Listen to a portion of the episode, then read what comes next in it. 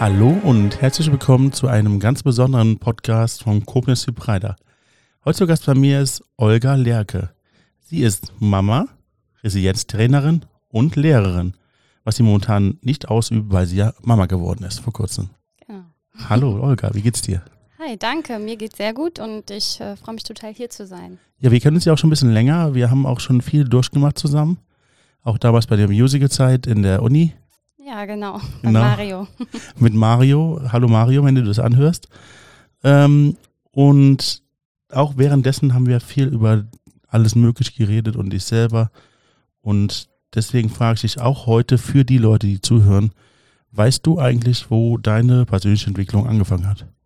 Kannst du das irgendwie ausmachen? Ja, das kann ich auf jeden Fall. Okay. Soll ich euch da mitnehmen? Ich würde mich freuen, wenn du uns mal ein bisschen in dein Leben reinlässt. Ja, ich glaube, ich würde da aber nochmal eine Stufe vorher ansetzen. Okay. Ich glaube, bei meinem Namen, Olga ist ja nicht äh, kein deutscher Name. Ja, wo kommt der her? Äh, aus Kas also ist ein russischer Name, aber ich äh, bin in Kasachstan geboren worden. Okay. Bedeutet aber nicht, dass ich Kasachin bin. Also ich sage immer, ich bin Sowjetunionerin, weil ähm, ich bin 1989 geboren und da war ja noch die Sowjetunion da und Stimmt, da war halt ja. nun mal alles eins und als die Grenzen gezogen worden sind, war ich nun mal in Kasachstan. Ja gut, wenn man das so sieht, äh, mein Opa war damals in Preußen und das ist ja heute auch nicht mehr Mhm. Deutschland, sondern äh, Polen. Das würde nach deiner Logik, dann wäre ich auch Pole. Ja, eben nicht. Also ich bin ja keine Kasachin. Ja. Genau. Deswegen wäre ich dann Preuße im Grunde. Ja, so kannst du es sagen. ich sag Sowjetunionerin. Okay, ähm, was ist da jetzt, warum ist das wichtig, da schon anzufangen? Ja, vielleicht deswegen, weil meine Mutter, ihr war das besonders wichtig, dass ich in der Schule gut bin. Also es hat, glaub, ist, glaube ich, sowas äh, Osteuropäisches vielleicht, beziehungsweise gar nicht Europäisches, ne, sondern sowas Östliches. Also zumindest meine Mutter und ihre Strenge, würde ich sagen, ist so Okay. etwas, ähm, ja, was so typisch russisch ist. Okay. Und ihr war es halt immer wichtig, wie gesagt, dass ich gute Noten mit nach Hause bringe. Und das ist so ein bisschen der Grund, warum ich äh, ja ein äh, Leistungsmensch geworden bin. Bedeutet das, dass in Europa die Frauen oder Mütter dann nicht so hinter den Leistungen her sind, wie du vom Kind hat? Oh, das äh, kann ich nicht sagen. Das ist bestimmt individuell, aber das ist so etwas Charakteristisches für Russland, dass Okay. Schule und die Leistung in der Schule sehr, sehr wichtig ist. Okay, wie waren deine Leistungen denn? Ja, die waren, die waren schon gut. Also meine Mutter hat halt immer gesagt, bring auf jeden Fall eine Eins oder eine Zwei nach Hause. Mhm. Und ich war mit was anderem auch selbst dann natürlich nicht zufrieden. Und das hat aber dann irgendwann nachgelassen. ne? Also, also meine Mutter hat halt immer geguckt, mache ich die Hausaufgaben, hat mir immer noch Zusatzaufgaben gegeben. Mit den Hausaufgaben war es auch nicht getan. Und ja, ich glaube, so ab der fünften Klasse hat sie mich da relativ alleine mitgelassen, weil sie gesehen hat, das läuft jetzt. Und genau, und irgendwann ist das Ganze auch lockerer geworden. Sie hat das dann auch nicht so streng gesehen wie, wie sage ich jetzt mal, in der Grundschule oder ja in der fünften und sechsten Klasse. Irgendwann war es für sie okay, wenn ich mal eine drei nach Hause gebracht habe. Äh, Wie, so hat sich das geändert? Das kann ich dir nicht sagen. Naja, das kann ich dir wirklich nicht sagen. Nee? Das, nee, mm, mm. das war einfach irgendwie so. Meine, mm, ich habe das Glück, dass ich Eltern habe, die so ein bisschen mitgehen. Also die sich auch entwickeln. Okay. Ähm, Das heißt, wenn meine Mutter vor 10 oder 20 Jahren eine bestimmte Sicht hatte, heißt das nicht, dass sie heute auch noch die Sicht hat. Also da muss ich sagen, geht, gehen meine Eltern beide immer mit meiner Schwester und mir, immer mit der Entwicklung mit. Wir entwickeln uns zusammen. Und ich habe ja auch irgendwas vor zehn Jahren anders gesehen als heute. Und so ist es auch, ja, mit der Leistung, sage ich mal. Jetzt bist du in Russland groß geworden. Wie lange ging das? Ich bin schon mit fünfeinhalb nach Deutschland gekommen. Okay. Genau, ich war dann auch hier sogar noch ein Jahr im Kindergarten, dann bin ich in die Grundschule gekommen. Ja, aber im Großen und Ganzen hat das ähm, dazu geführt, dass ich ja auch in der Schule sehr engagiert war. Also ich war im Chor, war in der Schulband, war im Cheerleader-Team, habe äh, die Cheerleader teilweise auch trainiert und habe dies und jenes gemacht. Und man kannte mich in der Schule so als die offene und selbstbewusste Olga. Das war so, ja, dadurch, dass ich wirklich auch viel gemacht habe, was ja mit der Leistung auch zusammenhängt. Ich brauchte irgendwie diese, damals habe ich mir über die Leistung, denke ich mal, Anerkennung auch äh, holen wollen zu Hause. Wie waren deine Leistungen zu dem Zeitpunkt, wenn du so viel getan hast? Die waren ganz gut. Die waren also weder schlecht noch sehr gut. Die waren, weil ich hatte auch einen Wechsel zwischendrin. Also ich bin ähm, bis zur siebten Klasse auf einer Gesamtschule gewesen Okay. und bin nach der siebten aufs Gymnasium gewechselt, weil ich in der Gesamtschule nur Einser und Zweier hatte. Mhm. Und meine Mutter in Räufel fast in Ohnmacht gefallen ist, als sie gesehen hat, dass die Englischbücher aus der Hauptschulabteilung geholt werden. und äh, ja, dann habe ich noch im, in den Sommerferien gewechselt und ähm, aufs Gymnasium. Und ähm, dann hat meine Mutter auch verstanden, dass ich nicht nur noch Einser und Zweier hatte, sondern halt eben auch Dreier oder mal eine Vier. Das war für sie völlig okay. Und ja, auch ihre Entwicklung, durch die Entwicklung, die sie gemacht hat, also sozusagen meine Mutter, der sie auch grundsätzlich verständnisvoller für mich war. Und ja, also würde ich sagen, dass meine Leistungen durchschnittlich waren. Durchschnittlich. Genau.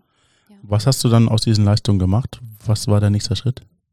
Ja, ich bin nach dem Abitur, bin ich erstmal zur Bundeswehr gegangen. Zur Bundeswehr. Ja, genau, weil ich wollte schon immer Biologielehrerin werden, aber ähm, mein Schnitt äh, für Biologie, der war zu schlecht.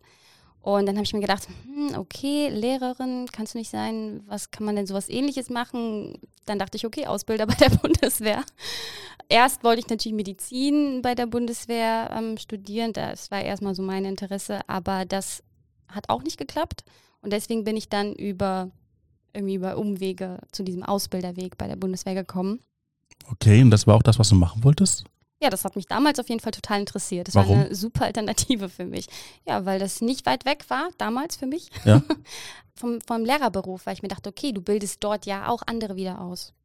Was hättest du ausgebildet, wenn du es gemacht hättest? Weil es klingt so. Ich habe noch sogar in meiner Bundeswehrzeit die letzten Grundausbildenden ausgebildet.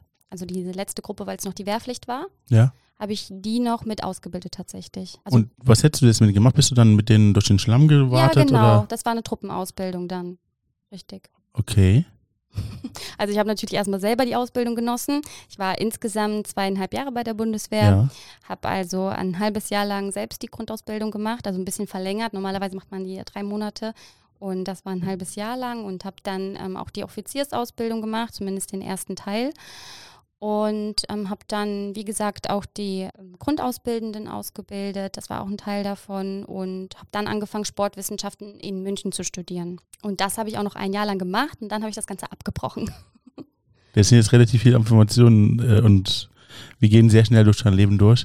Ja, ich, Entschuldigung, das ist bei mir auch immer ein bisschen verwirrend. Aber die Bundeswehrzeit ist sehr interessant, weil bist du mit der Intention da reingegangen, die Grundausbildung zu machen und dann schon in der, äh, bevor du die Grundausbildung machst, ein Ausbilder für genau das zu werden? Oder wie kam es dazu? Also am Anfang war es für mich klar, ich bleibe danach bei der Bundeswehr. Ja, genau. 13 Jahre lang habe ich mich verpflichtet. 13 Jahre. Genau. Okay. Und ähm, für mich war das auch ein, ja, ein absolutes Abenteuer, sag ich mal, vor allem am Anfang. Da war auch noch so der Zusammenhalt im Team da, noch nicht so diese Ellenbogengesellschaft oder Ellenbogen, ja, wie sagt man das? Äh, wir haben halt wirklich zusammengehalten. Mhm. Und für mich war es, wie gesagt, wirklich ein Abenteuer und ich habe in dieser Grundausbildung, ich sag mal, das war so die coolste Zeit für mich, Mhm. auch wenn es die anstrengendste war, aber das war ja das Besondere daran, weil ich da noch, also das, was ich in der Zeit über mich gelernt habe, ist, wie stark ich mental sein kann. Das wusste ich ja vorher nicht, dass es da unterschiedliche Stärken gibt. Also dass es nicht nur die muskuläre Stärke gibt, sondern auch die mentale Stärke. Die habe ich da zum ersten Mal in meinem Leben so erlebt, weil ja, du siehst, ich bin, also du zumindest siehst mich, die Zuschauer nicht, dass ich eine zierliche Frau bin. Und deswegen, wenn man mich sieht, dann denkt man das auch erstmal nicht, oh, ähm, ja, dass man mir die Bundeswehr zutraut. Mhm. Aber ja, gerade wenn es so richtig anstrengend wird, sag ich mal, wir waren vier Tage lang schon draußen im Wald, es hat geregnet, ähm, man ist schon müde und erschöpft und dann kommt nochmal der Rückmarsch mit vollem Gepäck und es war in Ida Oberstein damals, da geht es halt nur bergauf, dann hat man eigentlich keine Kraft mehr, aber man muss halt noch irgendwie zu, zu, zurück zur Kaserne. Mhm. Und wie viele zerstörende Gedanken ich teilweise manchmal hatte, so von wegen, boah, knickst du jetzt um, lässt dich jetzt hier irgendwie abholen, aber irgendwas in mir drin hat mich weitergetrieben. Also es war einfach irgendetwas, was gesagt hat bei mir, nein, du musst es, äh, du musst es dir selbst und auch den anderen, vor allem den Männern beweisen, weil gerade da wird man ja immer unterschätzt. Und ja, und dann gab es halt einfach viele Situationen, wo ich gemerkt habe, hey, du hast es jetzt eben echt geschafft. Und ja, es gab jetzt andere, vielleicht auch wirklich ja, so drei Männer, ich denke gerade an eine bestimmte Situation, deswegen drei Männer, die den Marsch abgebrochen haben und du, ja, hast zwar Beine voller Blasen etc., aber du hast es geschafft. Und da war noch eine Situation, die möchte ich gerne erzählen, die war auch sehr, sehr prägend für mich, da denke ich heute noch sehr oft daran zurück. Das waren die letzten Meter des Marsches, weil wir waren schon in der Kaserne, aber da kam so eine ganz, ganz, ganz, ganz lange Treppe nach oben. Und einer unserer Gruppenführer, der hieß Herr Piller, wir haben den immer Killer genannt, oder Hulk. und der war sehr streng und hat uns diese Treppe, ich glaube, insgesamt fünfmal hoch und runter gejagt. Das heißt, wir haben eigentlich schon das Ziel gesehen, sind die Treppe hoch, waren total fertig und er sagt, alles nochmal runter, weil ihr wart nicht schnell genug und ihr könnt das besser. Und er hat immer die Zeit gestoppt. Und es war tatsächlich so, dass wir beim fünften Mal die schnellste Zeit hatten. Das war für mich damals so total verrückt. Ich so, was ist denn jetzt hier passiert? Also, dass wir jetzt wirklich, warum haben wir eigentlich nicht beim ersten Mal das Beste gegeben? Das heißt, wir hatten diese Kräfte eigentlich schon, hätten die beim ersten Mal haben können. Aber wir haben das erst beim fünften Mal abgerufen. Und ich fand es einfach toll zu sehen, was der Körper doch kann. Was war mit diesen drei Männern? Was haben die gemacht? Die wurden abgeholt. Also mitten beim Marsch, Okay. wenn man nicht mehr kann, dann bleibt man stehen und dann kann man abgeholt werden. Ist das dann das Ende der Ausbildung oder was ist das? Nein, nein, nein. Nein? Nein, da hat man keine besonders großen Folgen oder so. Ähm, wie, das ist eher für sich selbst so ein Ding. wie waren die allgemeinen Leistungen, die du da erbracht hast damals? Ich weiß nicht genau, was du meinst, aber Du musst auch da Leistung zeigen. ja, genau. Also das ist schon so gewesen, auch hier, dass ich ja nicht gut aufgeben konnte. Ich bin, wie gesagt, ein Leistungsmensch. Ja. Und auch da wollte ich natürlich mein Bestes geben und es mir selbst irgendwie beweisen. Vor allem auch anderen, muss ich hier wirklich gestehen. Damals, heute würde ich das nicht so machen, aber damals habe ich auch den Wert darauf gelegt, es den Männern wirklich zu zeigen, Mhm. dass ich es als zierliche Frau schaffe. Und ja, aber trotzdem war diese Erfahrung für mich meiner mentalen Stärke was ganz Neues. Und was hat das mit dir gemacht? Ja, also ich würde sagen, dass es mich mutiger gemacht hat. Ähm, ich traue mir mehr zu seitdem. Beispielsweise habe ich danach noch eine Weltreise gemacht, ein paar Jahre später, und das hätte ich mir nie zugetraut, wenn ich vorher nicht bei der Bundeswehr gewesen wäre. Also hat das deine Entwicklung auch weitergebracht? Ja, genau, auf jeden Fall. Aber da kommt noch ein Zwischenschritt, also warum ich die Weltreise gemacht habe oder warum ich mich dazu entschieden habe, diese zu machen. Da ist auf jeden Fall noch ähm, ja, ein wichtiges Ereignis vorher.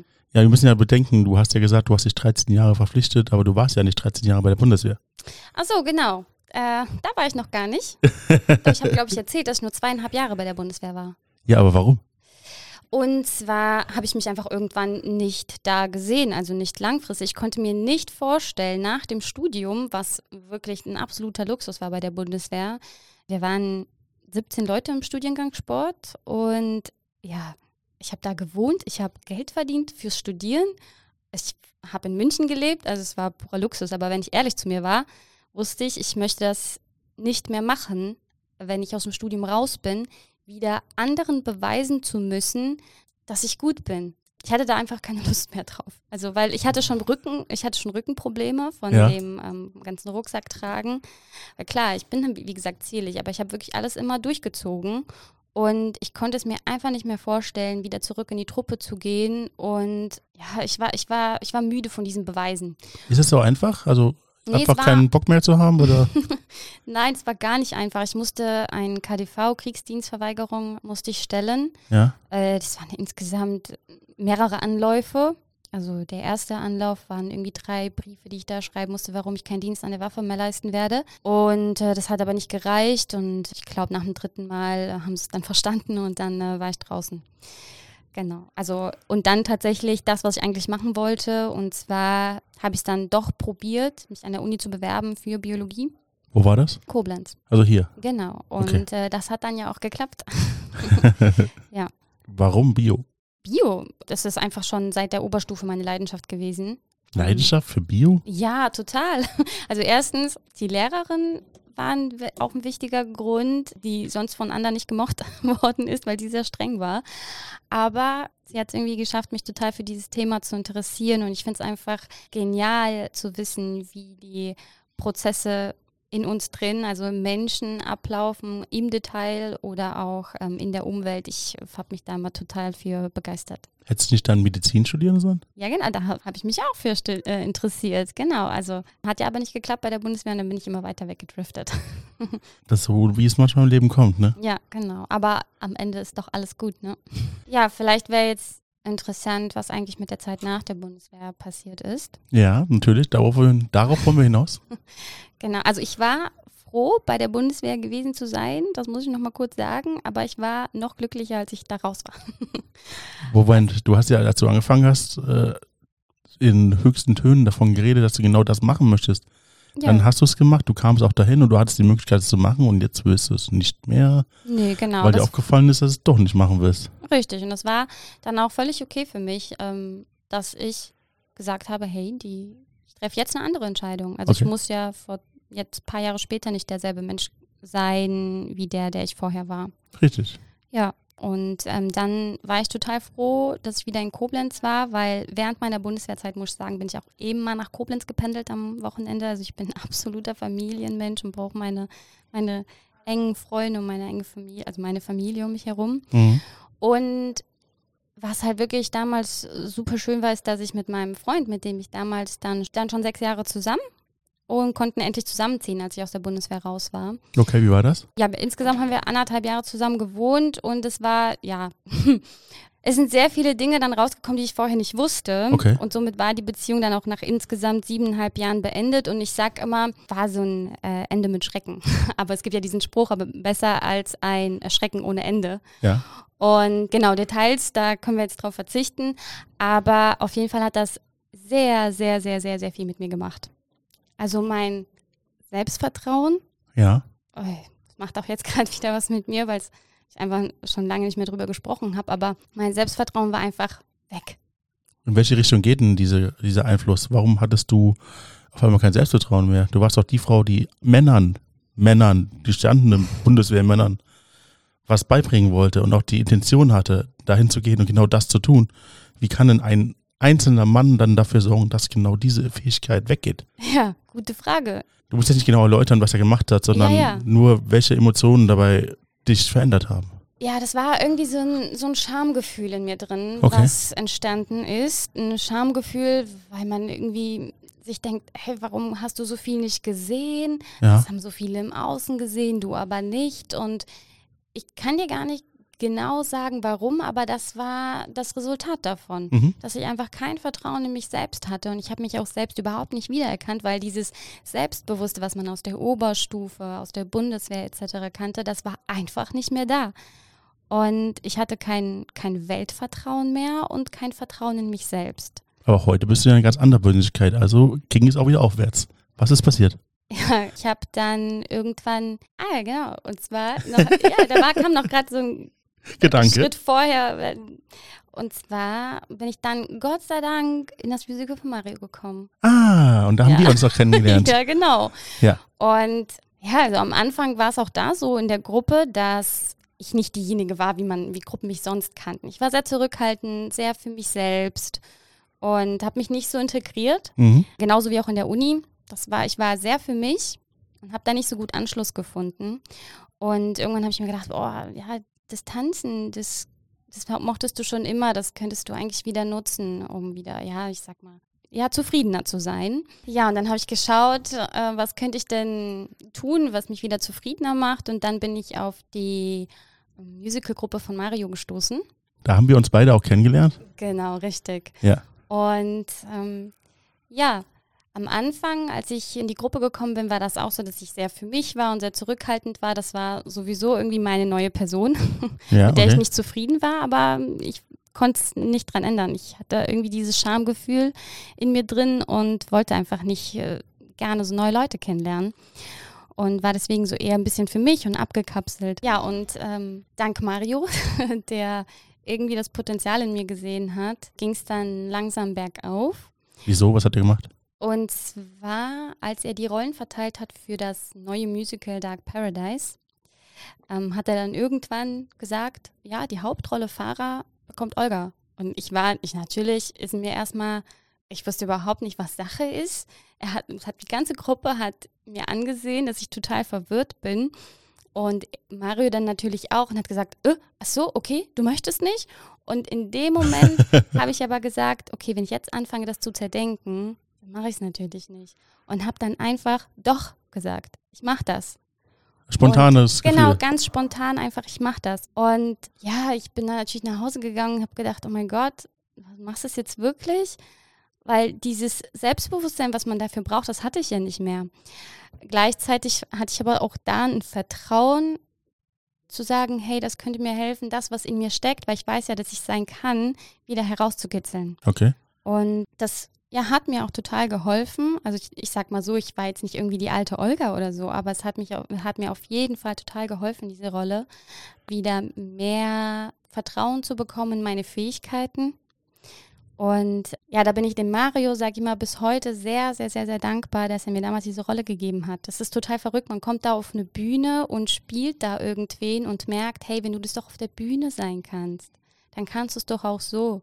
Und nicht nur deswegen, sondern auch, weil ich wusste, es steckt in mir drin. Wir wollen festhalten, es geht nicht darum, eine Person zu spielen, die man nicht ist, sondern es geht darum, das Vertrauen zu haben, auf der Bühne eine Person zu sein. Warum dann nicht in der Realität? Genau, genau. Also das, das hat wieder gezeigt, irgendwie geht es doch. Wenn Genau. es doch auf der Bühne geht, mit einer anderen Rolle, dann kannst du es doch auch so sein. Und wo, wo, wann kam das? Währenddessen du das gemacht hast oder erst als dann wirklich die Auftritte waren? Nee, währenddessen schon immer mehr und dann natürlich auch, als die Auftritte da waren, das hat natürlich nochmal einen draufgesetzt. Und da muss ich aber sagen, war, das war direkt verschmelzend, also die Auftritte waren direkt verschmelzend mit meiner Weltreise. Okay. Also ich habe quasi den letzten Auftritt gehabt und ich glaube, einen Tag später bin ich geflogen. Wohin? Indien war der erste Start, also Indien war das erste Land. Ich war insgesamt acht Monate unterwegs. Und das war ja, also warum ich die Weltreise unbedingt machen wollte, war ja auch mein Ich. Also ich wollte einfach wieder irgendwo sein, wo mich niemand kennt, wo ich schauen kann, wer bist du und natürlich auch die Welt sehen. Aber War das, was das Mario mit dir gemacht hat? Ist das die Konsequenz aus dem, was du aus dieser Rolle gelernt hast? nee, das lief parallel. Also als ich die Rolle schon hatte oder am Anfang der Rolle wusste ich auch schon, ich mache dann und dann eine Weltreise. Okay. Ja, das war alles ja schon vorher so eine Entscheidung getroffen. Also ich wusste, ich mache die Weltreise und ich glaube, deswegen habe ich auch gesagt, ja, und auch da nehme ich die Herausforderung an, ja, ich übernehme die Hauptrolle. Also ich habe mich selbst ständig gechallenged, auch wenn es mir total schwierig gefallen ist, weil ich hatte ja immer wieder diese ich, äh, Flashbacks, nee, das sagt das, das falsche Wort, wie sagt man, diese Rückschritte. Also ich konnte einfach nicht vor Gruppen reden. Okay. Ich hatte dadurch, dass ich so an Selbstvertrauen verloren hatte, mochte ich es nicht über mich zu reden vor Gruppen. Und, und das ist es ja. Ich, studi ich dachte mir damals, oh, du studierst Lehramt und kannst nicht mehr vor Gruppen sprechen. Was, was ist das? Also ich war richtig verzweifelt. Also das, das denkt man gar nicht, was da in mir vorgegangen ist. Ich dachte, du hast schon ein Studium abgebrochen, jetzt wirst du das zweite Studium abbrechen, weil du nicht vor Menschen reden kannst. Und ähm, ja, ich wusste, ich muss was tun. Also ich war schon im Vertrauen, ich hatte da schon so ein Urvertrauen, was, was mir gesagt hat, hey, das steckt in dir drin, das kannst du wieder rauskitzeln. Aber das war der Grund, warum ich mich immer wieder gechallenged habe. Und die neue Challenge war welche Aufgabe? Ja, mich selbst, mich selbst kennenzulernen. Also vielleicht auch neu kennenlernen. Ich wusste es ja nicht, aber ich wollte einfach alleine auf diese Weltreise wieder meinen Mut wiederfinden, weil ja, so alleine als Frau so eine Reise zu machen, da braucht man auch Mut und einfach zu gucken, wo kommst du da raus. In einem fremden Umfeld neue Sachen kennenlernen und auch selbst klarkommen. Ja, genau. Also wieder Mut finden. Wie ist das gelaufen? Ja, es war ja eine der tollsten Zeiten bisher, die ich natürlich hatte. Ich hatte so, so, so, so viele Erkenntnisse sammeln können. Also erstmal natürlich viele Menschen kennenlernen können, die ganz toll waren, die Gespräche, die man hatte, Begegnungen und ja, die Erkenntnisse, die man währenddessen gesammelt hat. Ich habe insgesamt drei Tagebücher geschrieben, aber es sind schon so ein paar Erkenntnisse, die ich jetzt bis heute noch, die so wie so eine Art Wegweiser für mich sind oder so eine Ressource, die mich immer wieder begleiten und auf die ich immer wieder zurückkomme. Was hat denn dann die ganze Reise mit dir gemacht? Äh, Ich würde sagen, diese Erkenntnisse, die ich da gesammelt habe. Also sprich wieder das Weltvertrauen, was ich bekommen habe. Okay. Äh, definitiv, weil die Welt ist viel, viel besser, als wir denken. Weil ich meine, in den Nachrichten sehen wir immer ganz viel Mist, ja. Aber in Wirklichkeit ist die Welt ganz, ganz toll. Also sonst hätte ich nicht so viele tolle und rettende Begebenheiten gehabt. Du sagst, die Welt ist schön. Wie meinst du das? Gibt es da irgendwelche Ereignisse, die du mir da schildern kannst? Ja, also sei es, wenn ich durch Costa Rica laufe und total hungrig bin, weit und breit, aber kein einziges Geschäft, kein Bus, kein gar nichts ist, einfach nur Landschaft und auf einmal ähm, aus so einem kleinen Häuschen eine Frau rauskommt und dir das Essen bringt, ja, weil, weil sie sieht, dass du hungrig bist. Oder in Indien ein Mann, den ich auch äh, erstmal, ich sag mal nicht verurteilt, sondern über ihn geurteilt habe, weil er halt 30 Jahre war und so Sonnenbrille, Single-Mann, denkt man, das ist für ihn nicht typisch. Aber ja, er hat mich dann, er hat mich, er hat mir ein Ticket verkauft und mich dann angetrunken zur, zur Bahn gebracht, also zum Zug. Und ich dachte mir, oh mein Gott, also wenn du hier lebend wieder rauskommst, dann ist alles gut. Aber er hat mir dann versichert, ja, hier ist ganz normal, jeder ist angetrunken am Steuer, keine Sorge. Und ich habe wirklich so gezweifelt an diesem Mann, aber der hat sich als liebster Mann überhaupt rausgestellt, weil mein Zug hatte Verspätung ja. und er hat aber mich nicht allein gelassen am Bahnhof mit im, im Dunkeln, ne? wir hatten mitten in der Nacht, gesagt, hey, lass dich nicht alleine, wir trinken jetzt einen Tee, dann hat er mich auf einen Tee eingeladen und am Ende hat er mich sogar in den Zug reingebracht, weil er wissen wollte, in welcher Kabine ich sitze. Er hat die Handynummer vom Mann gegenüber geholt, damit er sich erkundigen kann, wie es mir geht. Also das war, ich gesagt, dachte, boah, du hast erstmal so sowas, ich sag mal was Blödes über den Mann gedacht, ja? ja. Und er hat sich als so nett herausgestellt. Und ja, und das waren, das ist jetzt, jetzt nur eins, zwei Ereignisse gewesen, aber sowas gab es immer wieder. Und wo man dann einfach dieses Weltvertrauen zurückbekommt und auch lernt, hey, urteile bitte nicht so früh über Menschen. Ja, ja also das, was ich vorher verloren hatte, also eines davon war ja das Weltvertrauen. Und das habe ich auf der Reise auf jeden Fall wieder zurückbekommen. Und ja, und nach und nach auch mein Selbstvertrauen. Zum einen hat mir geholfen, mein Selbstvertrauen wieder zurückzubekommen, indem ich ähm, vergeben habe. Da war ich eine Zeit lang, also eine Woche lang war ich im buddhistischen Kloster, wollte den Buddhismus kennenlernen. Und da gab es auch so eine schöne Übung. Wir sollten für drei Menschen eine Kerze anmachen und denen etwas wünschen. Und ähm, dabei habe ich auch meinem Ex-Freund etwas gewünscht. Also natürlich nur Gutes. Und später habe ich verstanden, dass das Vergebung war. Also weil mit diesem Wunsch ich, war ich auf einmal so frei. Ich mich so gut gefühlt und der Rest der Reise war so einfach. Und ja, heute verstehe ich, dass das Vergebung war. also ja, nicht verzeihen, nicht für ihn, sondern für mich, ja, vergeben. Genau. Und ja, eine ganz, ganz, ganz besondere ähm, Begegnung war auch, also äh, ganz komisch, aber ich, äh, das war in Nepal. Ich war unterwegs mit dem Fahrrad und plötzlich hält mich so ein Yogi an und fängt an, mit mir zu reden. Ja, ich fand das auf jeden Fall interessant. Wir haben dann auch einen Tee getrunken und gequatscht und er hat mir halt so ein bisschen von sich erzählt. Und irgendwann am Ende meinte er zu mir, weißt du, dein Lächeln, wenn du das für immer behältst, dann wirst du es im Leben einfacher haben. Und das hat mich irgendwie auch total geprägt. Also Freude ist auch mit so einer meiner Werte und ja, das war halt, wie gesagt, auch so ein Moment auf der Weltreise, der mir ein Stück weit mein Selbstvertrauen zurückgegeben hat. Ja, also wie gesagt, von diesen Begegnungen gab es so viele, aber das würde definitiv den Rahmen sprengen, das hier alles zu erzählen. Und ich muss sagen, nach meiner Weltreise, als ich dann wieder da war, ja. dann gab es auch noch ein paar Momente, die mich wieder zurückgeholt haben. Also weil ich war ich kam zurück und hatte auf einmal wieder diese Momente, dass ich nicht vor anderen sprechen konnte. Wie passiert das? Also du warst ja unterwegs, da ging es? Ja, genau. Das ist ja wieder dieser Punkt, wie auf der Bühne klappt es. Ja.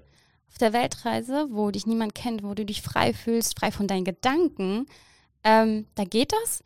Und da bist du wieder in deinem alten Umfeld und auf einmal gibt es wieder diese Rückschritte. Bedeutet? Ja, ich habe dann auch wirklich viele, ich sag mal, Heulattacken nur deswegen gehabt, weil ich mir dachte, hä, warum geht's wieder zurück? Also gar nicht mehr, weil ich kein Selbstvertrauen hatte, sondern dass es wieder zurückging und ich das nicht so steuern konnte.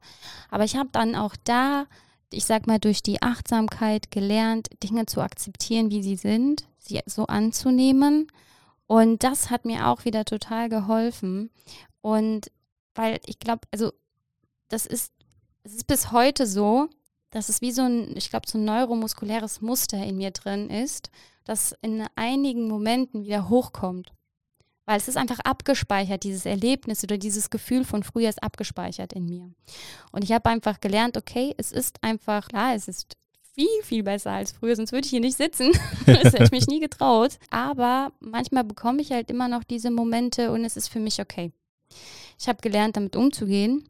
Und es ist aber definitiv so, dass ich mich so, wie ich jetzt bin, mag. Was, was halt eine sehr lange Zeit nicht so. So, jetzt ähm, sind mir zwei, drei Sachen aufgefallen. Na, zu viel, gell, wieder. Das ist nicht schlimm. Das ist, ich habe zwischendurch keine Frage gestellt, aber es darf auch mal passieren. Ähm, was mir aber aufgefallen ist, das ist schon fast psychologisch, irgendwie so eine psychologische Sitzung, aber im fremden Umfeld konntest du der sein, der du früher warst und im gewohnten Umfeld konntest du es nicht das zeigt eigentlich, dass diese Sache mit deinem Ex-Freund noch in dir war, weil genau das der Grund war, dass du eine gewohnte Person, deren du dich geöffnet hast, nicht mehr öffnen konntest? Nee, das ist nicht so, weil in meinem gewohnten Umfeld, ich sag mal meiner Familie und meinen engsten Freunden war das ja auch nicht so. Ja, aber war das nur, ging, sag ich mal, ja, in, in Gruppen, in neuen Gruppen, Ja. sag ich mal. aber warum war das denn außerhalb dieser ich weiß auch nicht, warum. Ich denke dann immer, ich, äh, ich dachte irgendwie oder denke, gibt es ja immer noch so Phasen, da mache ich mich so runter, weißt du? Hast du eben auch gemacht, ja. Ich hebe andere Leute auf so ein Podest, mache mich klein und dann kommt das halt wieder hoch. Ja. Und das hat aber nichts damit zu tun, dass, wie gesagt, mein, gerade mein nächstes Umfeld hat sogar nie gewusst, wie es mir richtig geht. Weil selbst meine besten Freunde, wenn ich denen mal, ich habe früher auch nicht über Gefühle reden können. Ja. Und selbst wenn ich denen mal gesagt habe, hey, eigentlich bin ich gar nicht so selbstbewusst, wie du, wie du mich kennst von früher oder wie, wie du denkst, dass ich es immer noch bin. Aber das wurde mal direkt abgelenkt, weil man hat mich nicht ernst genommen, wenn ich sowas gesagt habe, weil man kennt mich nur als die starke, selbstbewusste Olga. Und wenn die dann irgendwie sagt, hey du, ich habe da doch ein kleines Problemchen, aber hat man mich nicht ernst genommen. Deswegen habe ich dann noch ganz schnell wieder aufgehört, über meine Gefühle zu reden. Wo konntest du das dann machen? Das, das konnte ich eigentlich gar nicht machen. Ich habe das alles mit mir selber ausgemacht und alles einfach nach und nach durch, sag mal, Persönlichkeitsentwicklung mir alles so zurück, ähm, ja, was heißt zurück? Komplett zurück ja nicht, ne? Mhm. Schon auf eine neue Art und Weise, aber die mich auch irgendwie im Gesamten stärker gemacht hat. Und ja, diffus, gell? Du kamst dann gestärkt aus der Weltreise wieder, hast neue Gefühle, neue Kraft, neuen Mut, neue Ideen, neues Wissen angeeignet. Was hast du daraus gemacht? Ja, also nachdem ich dann gemerkt habe, was eigentlich in uns drin steckt, was wir alles so mit unserer Person machen können, habe ich mich immer mehr für diese Themen interessiert, also mit Persönlichkeitsentfaltung und bin dann irgendwann auf ja, die Resilienz gestoßen, auf das Thema, habe mich ähm, dann damit befasst. Was ist das? Resilienz? Ja. Der Begriff? Ja. Resilienz ist im Prinzip schön ausgedrückt das Immunsystem der Seele. Und es geht darum, Herausforderungen zu meistern oder gestärkt aus ihnen hervorzugehen. Also der Begriff selbst kommt ursprünglich aus der Physik und da geht es darum, wenn du quasi einen bestimmten Stoff drückst, also beispielsweise so ein Flummi und den dann loslässt, wie schnell kommt der wieder in seine Ausgangsform zurück. Und je schneller das ein Stoff kann, umso resilienter ist er. Ja, oder wenn du zum Beispiel ein Haargummi aufziehst und loslässt, ne? Mhm. im Vergleich zu einem Ball oder so. Wer ist jetzt resilienter? Und irgendwann hat man das den Menschen übertragen. Also die Psychologie hat gesagt, hey, wir Menschen können die Resilienz auch auf uns beziehen. Sprich, was ist, wenn jetzt eine Krise auf uns wirkt? Also im Durchschnitt durchlebt jeder Mensch zwei große Lebenskrisen. Und sagen wir mal, wie schnell kann dieser Mensch von der Krise wieder aufstehen? Also so der Aufmenschen ist halt dann sozusagen resilient. Also wenn er es wieder schafft, um auf diese Gegebenheit, die ihm da passiert ist, flexibel zu reagieren. Also ich sag mal lösungsorientiert oder ja, kreativ ist eigentlich, ja, gehört schon zu lösungsorientiert oder zielorientiert. Also hier spielen verschiedene Faktoren eine Rolle, die deine Resilienz ausmachen. Und es ist nicht wie früher angenommen angeboren, oder beziehungsweise man kriegt es nicht in der Kindheit mit, sondern man kann es sich auch noch später aneignen. Also früher ist man davon ausgegangen, man kriegt es in der Kindheit mit und dann ist vorbei. Aber Gott sei Dank ist das ja nicht so. Man kann sich das auch später noch antrainieren. Und ich fand dieses Thema einfach so faszinierend. Und als Lehrerin habe ich dann einfach gesehen, dass es schon viel, viel früher anfängt. Also es fängt ja schon in, in ja, in der Schule an, die ganzen Probleme. Und dann wissen die Kinder nicht, wie man damit umgeht und sind total verzweifelt. Und zu Hause, ja, hat man nicht so die Aufmerksamkeit in der Schule auch nicht, weil das, unser Schulsystem ist so aufgebaut, dass wir leider nicht den äh, Schülern die Zeit geben oder schenken können, die sie brauchen. Und dann habe ich mich halt eben für dieses Thema interessiert und mich zur Resilienztrainerin ausbilden lassen. Und ja, ich bin total begeistert für dieses Thema und möchte das in die Jugend bringen. Also Jugendliche stark machen. Und zwar nicht mit Muckis, also nicht, ja, hier wieder zurück der Bezug zur Bundeswehr, ja, es können nicht nur muskul muskulär starke Menschen machen, sondern auch ja, von der von der inneren Stärke kann man das machen, wenn man diese richtig trainiert. Also diese innere Stärke. Und ja, das möchte ich halt äh, sehr gerne in Zukunft vor allem an die Jugendlichen bringen. Das klingt doch auch so ein bisschen wie der Einheitsbrei, den jeder Coach eigentlich äh, vermittelt. Was steckt genau dahinter oder ist es genau das Gleiche, was man im Grunde bei jedem anderen Coach bekommt? Ist das Coaching, was du da machst oder wovon reden wir? Ich würde jetzt nicht sagen, das ist kein Coaching. Es geht schon in eine ähnliche Richtung, weil ähm, Coaching ist ja nichts anderes, als dass du die Lösungen in dir selber trägst oder in dir selber findest. Also ja. ein Coach hilft dir dabei. Und bei einem Resilienztraining geht es auch oft darum, nicht immer. Also mhm. Manchmal bringt man einem wirklich die Tools bei, aber manchmal geht es auch darum, etwas aus einem selbst rauszukitzeln, weil ich kann dir zum Beispiel nicht sagen, was in dir drinstecken, was deine Ressourcen sind. Das versuchen wir gemeinsam herauszufinden, weil nur wenn ich dir sage, hey, das und das hilft dir, wenn äh, Situation XY eintritt, dann wird das nicht funktionieren. Es muss aus dem Inneren rauskommen bei dir. Ja, nur dann wird es funktionieren, nur dann wird es dir helfen. Du musst deine Ressourcen zum Beispiel finden, deine ganz individuellen. Und ein Coach macht sowas ähnliches. Mhm. Ja, da geht es ja auch darum, dass er das, was in dir drin steckt, versucht so rauszukitzeln. Also es hat schon Gemeinsamkeiten, auf jeden Fall. Also bist du ein Resilienztrainer, Schrägstrich Resilienzcoach. Ja, kann man so sagen. Die Ausbildung zum Resilienztrainer habe ich vor anderthalb Jahren angefangen. Und diese habe ich erst letzte Woche beendet. Also zumindest habe ich das Zertifikat letzte Woche bekommen. Herzlichen Glückwunsch. Danke. Und ähm, deswegen konnte ich dazu jetzt, sage ich mal, noch nicht so viel machen. Also in, ähm, als ich noch in der Schule gearbeitet habe als Lehrerin, konnte ich zwischendurch Tools, die ich gelernt habe, an die Schüler weitergeben. Mhm. Da konnte ich viele Dinge ausprobieren, also quasi Achtsamkeitsschulung etc. Das hat mir total viel Spaß gemacht. Und und so viel mehr konnte ich äh, da jetzt darüber hinaus noch nicht ausprobieren. Also ich habe viele Projekte in Planung, aber noch nicht umgesetzt, weil ich bin ja Mama geworden dieses Jahr und da habe ich jetzt einfach eine ganz andere Priorität. Und deswegen läuft alles andere nebenher. Wie ist es, eine Mama zu sein? Ja, wunderschön. Und ich sage immer, Mama sein ist, ich glaube, eine der größten Dualitäten des Lebens. Weil es ist. Die was?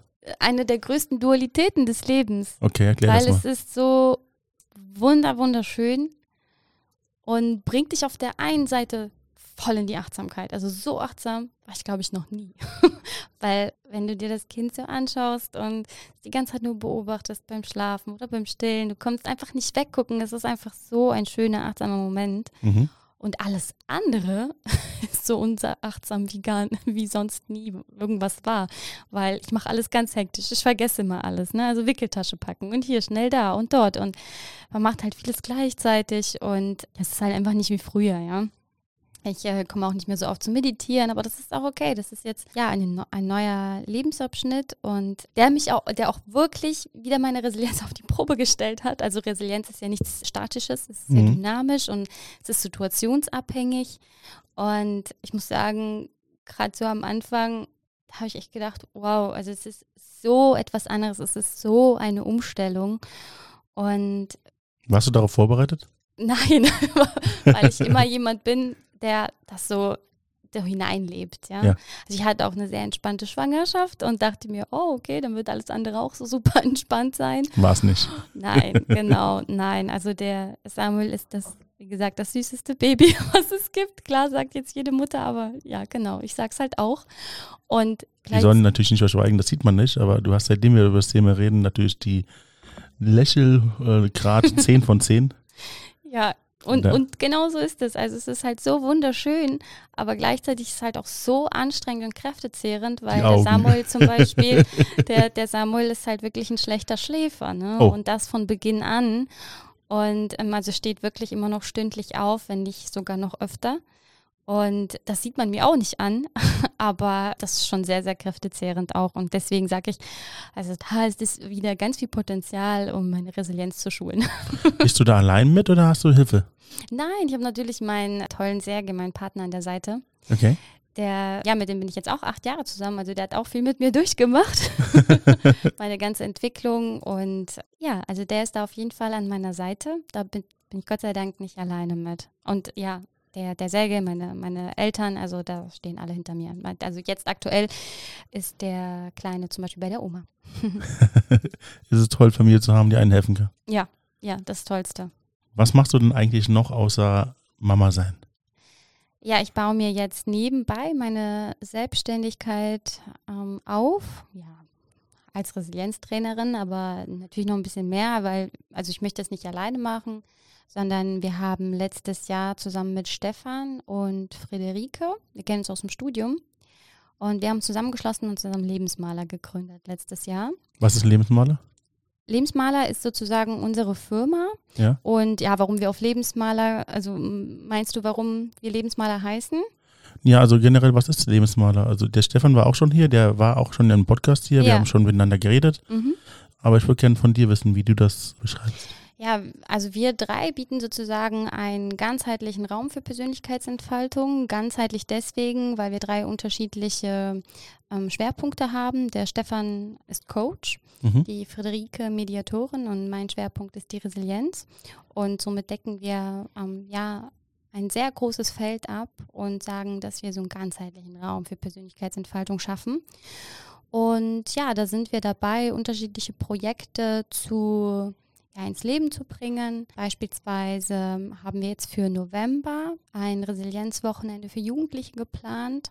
Starkes Wochenende nennt sich das. Und ja, da sind wir jetzt auch gerade am Versuchen, Spendengelder einzutreiben, weil wir hoffen, dass wir dann auch die Leute aus Ahrtal, also Jugendliche aus Ahrtal mit reinbringen können, die es dann quasi kostenfrei bekommen. Wir sollten vielleicht erwähnen, dass wir nach der Krise sind. Wir hatten nämlich eine Flut. Das weiß ja jeder, der jetzt hier zuhört. Der Podcast ja nach dieser Flut erscheint. Genau. Und deswegen erwähnt sie gerade explizit das Ahrtal. Genau, ja. ja. Und ja, wir würden es einfach schön finden, wenn wir das diesen Jugendlichen kostenfrei zur Verfügung stellen können. Genau. Oder unser Fokus liegt mit Lebensmaler jetzt gerade auf der Zusammenarbeit mit Human Balance von Antonia Morici. Und da haben wir ein Online-Projekt gerade am Laufen mit Azubis, also dass wir, ich sag mal, ein Online-Resilienzprojekt so. Und ja, das ist unser Fokus, die Zusammenarbeit mit DHB aktuell, also mit den Azubis. Könnt ihr damit auch dann Einkommen generieren oder läuft das neben eurem Job hinterher? Äh, ja, das läuft ähm, teils, teils. Also okay. für mich läuft es zum Beispiel neben dem Mama-Sein mhm. und für Friederike neben dem Arbeitsleben, aber auch für Stefan auch. Also wir versuchen die Selbstständigkeit neben unseren Jobs, also sei es Mama oder ein richtiger Job, ja, das war jetzt blöd gesagt, weil Mama ist auch ein richtiger Job. Richtig. Aber wir versuchen es nebenbei aufzubauen und hoffen natürlich, dass wir es irgendwann ganz machen können, also ganz Lebensmaler. Also soll das immer mehr in Richtung Lebensmaler gehen, damit genau. das irgendwann komplett euer Einkommen sichern kann. Richtig, ja. Und ihr dann noch gleichzeitig Menschen helfen könnt. So ist das. Genau, aber ihr habt ja nicht nur Lebensmal ins Leben gerufen, sondern auch andere Projekte. Welche waren das noch? Ja, wir haben noch einen Verein gegründet, Euklobia. Okay. Und da soll es halt wirklich darum gehen, um die Region und die Bildungslandschaft der Region zu unterstützen. Also explizit geht es um Bildung.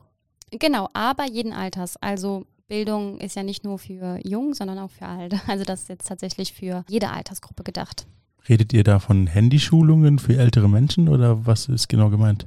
Nee, das ist ganz individuell, aber kann ja beispielsweise sein, dass jemand, der in die Rente geht und ich weiß nicht, ob du vielleicht das schon öfter gehört, man fällt danach so ein schwarzes Loch, wenn man auf einmal nichts zu tun hat. Mhm. Und meistens schlummert aber ja dann noch irgendwas in einem, was er vielleicht an die Gesellschaft geben kann. Also sich irgendwie engagiert oder vielleicht möchten die ja auch mit Jugendlichen arbeiten und denen die Erfahrung mit den Jugendlichen teilen. Also das ist jetzt wirklich nur so gesp gesponnen, was so alles so sein kann.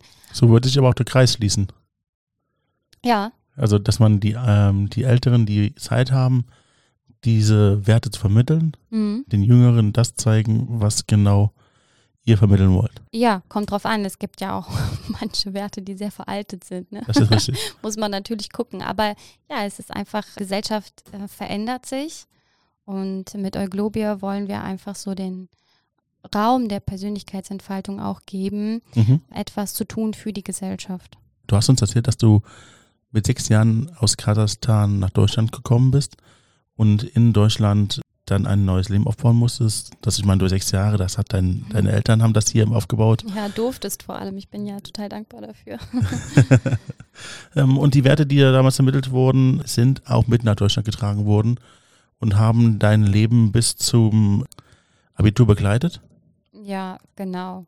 Wobei ich da ja auch sage, Gott sei Dank hat meine Mutter sich entwickelt und mir auch auf den Weg gegeben, dass man sich als Mensch entwickeln darf, was ja dann auch passiert.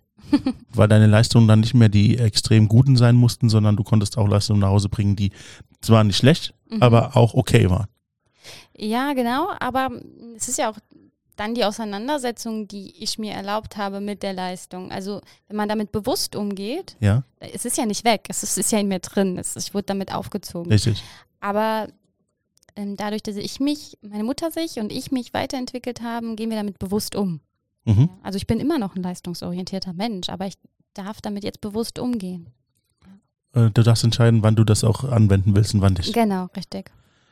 Und dann kamst du zur Bundeswehr aus deinem eigenen Wunsch heraus, hast dich 13 Jahre verpflichtet, hast auch die Ausbildung zum Ausbilder gemacht. Klingt ein bisschen komisch, aber genau so war es gewesen. Ja. Und während dieser Ausbildung musstest du immer den Männern in was beweisen, weil du eine relativ zierliche Frau bist und trotzdem die Power hattest, alle Männer hinter dir zu lassen. Mhm. Aber irgendwann hattest du dann nicht mehr die Kraft, das alles zu machen, den Männern zu beweisen, dass du die Frau bist, die stark ist. Außerdem hattest du Rückenprobleme. Also hast du dich nach mehreren Anläufen versucht. Ja, außer Bundeswehr rauszukommen, genau. Genau. Ja, und dann kam halt die Geschichte, die mein Selbstvertrauen zerrüttelt hat oder mein Welt- und Selbstvertrauen. Ja. Und ja, dass ich mir dann aber nach und nach wieder zurückgeholt habe, weil es steckte ja in mir drin. Und dann kamst du zur Musicalgruppe von Mario. genau.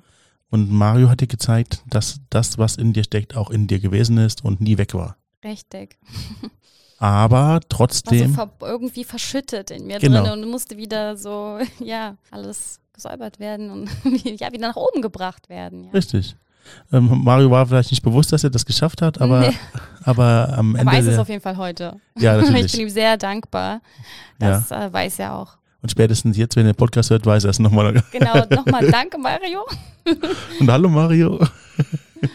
ja, auf jeden Fall hast du dich dann entschieden, auch währenddessen und davor schon eine Weltreise zu machen. Und Mhm. während dieser Weltreise kam da der komplette Umschwung. Auch mit einem Umschwung, also mit dem Musical zusammen und den Erkenntnissen, die ich auf meiner Weltreise gesammelt habe und der Weiterarbeit hier zurück in Deutschland, also Ja. alles zusammen, genau ist meine Entwicklung gewesen. Und hat dich zu dem Menschen gemacht, der du heute bist. Natürlich dürfen wir eine Ausnahme nicht vergessen. Du bist noch Mutter geworden. Genau. Und das hat dich, das war bis jetzt deine größte Aufgabe, die du hattest. Ich würde sagen, ja, das ist, also als ich dann Mama geworden bin, habe ich gesagt, boah, das ist ja eine noch krassere Aufgabe oder Herausforderung, die, ja, die ich sonst so hatte, ne? Das konntest du, bevor das passiert ist, wahrscheinlich selbst nicht fassen. Nee, mm -mm, wirklich nicht. Also ich äh, hatte auch so Momente, wo ich gesagt habe, boah, diese ganzen anderen Mütter, die reden das ja alles immer so harmlos. Die lügen doch alle. ich habe da wirklich, also ich habe mich richtig aufgeregt teilweise. Aber Also, nicht, weil ich war, einfach weil ich nicht darauf vorbereitet war, ne? Ja. Deswegen, ja, genau. und dann kam dann dein lieber Sohn auf die Welt, Genau, den du natürlich über alles liebst. richtig. und der dir deine Grenzen aber in beide Richtungen zeigt. Also grenzenlose Liebe und Ja, Grenzen, die eine Mutterschaft einfach mit sich bringt. ja, genau, richtig. Und jetzt baust du dir mit deinen zwei Partnern, ja. Partnern. Friederike, Freunde und Partner sind das für mich. Genau, ja. Partnern. Ein, neben dem normalen Geschäft ein normales Geschäft auf, das später dann euer Hauptgeschäft werden soll. Genau, ja. Lebensmaler. Genau. Schön, dass du nochmal erwähnt hast. ja, danke. Lebensmaler wird dann euer Hauptgeschäft sein und mit diesem Konzept, das ihr, äh, euch sehr am Herzen liegt, werdet ihr dann die Welt erobern. Klingt so ein bisschen behindert. Die Welt ein bisschen schöner machen. Sehr schön. so, wir sind jetzt auch am Ende unseres Podcasts. Mhm. Und am Ende meines Podcasts gebe ich meinem Gast immer die Möglichkeit, allen Zuhörern etwas mit auf den Weg zu geben. Wir hatten vorher schon, drüber- schon drüber gesprochen und ich finde sehr interessant, was du den Leuten mit auf den Weg geben möchtest. Dann erzähl mal bitte. Es ist einfach mein Lieblingszitat Ja, von Pippi Langstrumpf. warum Pippi Langstrumpf? Ja, ich finde sie toll. Ist ja, die ist ja auch so abenteuerlustig und mutig. Und kräftig. Und, genau. Und die Okay. hat auch gesagt, habe ich noch nie gemacht, das kann ich ganz bestimmt. Also sie geht schon davon aus, ja, wenn sie zum Beispiel von ihr auf einer Bühne gestanden hat, ja, also Ja. Thema zurück zu mir, dann kann ich das doch ganz bestimmt. Also, weil häufig sagen wir doch noch, nee, das habe ich noch nicht, was kann ich nicht. Ja. Hä? Verstehe ich nicht. Wie kannst du nicht? Das hast du noch gar nicht gemacht. Und Bibi Langstrumpf geht sogar davon aus, dass sie das ganz bestimmt kann. Und das finde ich einfach so toll. Also die Motivation zu haben, obwohl man nicht weiß, was auf einen zukommt. Ja, genau, das kann ich. Sehr schön. Das sind sehr wunderbare Schlussworte. Vielen Dank, dass du heute hier gewesen bist. Danke, dass ich hier sein durfte. Es war auch schön, in Erinnerung zu schwelgen, was die Musicalzeit angeht. Ja, das war wirklich eine schöne Zeit. Ja, wir haben echt viel Spaß gehabt, viel Anstrengung, viel Schweiß. ist ist Ja. die Bühne runtergetropft, Ja, auf jeden Fall. viel Tränen. Es ist auch immer ein bisschen emotional, Mhm. ähm, ein Musical zu, zu gestalten. Aber Ende des Tages war es aber eine sehr, sehr, sehr schöne Zeit. Ich hoffe, wir sehen uns auch bald wieder. Wir sind ja auch verbunden miteinander und werden uns öfter sehen. Ähm, und vielleicht sehen wir uns auch bald im Podcast wieder. Ja, alles gut, ist äh, nicht schlimm. Also ich äh, würde mich einfach freuen, wenn wir uns wiedersehen. Sehr schön. Dann wünsche ich dir noch einen schönen Tag und wir sehen uns bald wieder. Danke dir für, dein, für deinen Podcast. Und tschüss. Tschüss.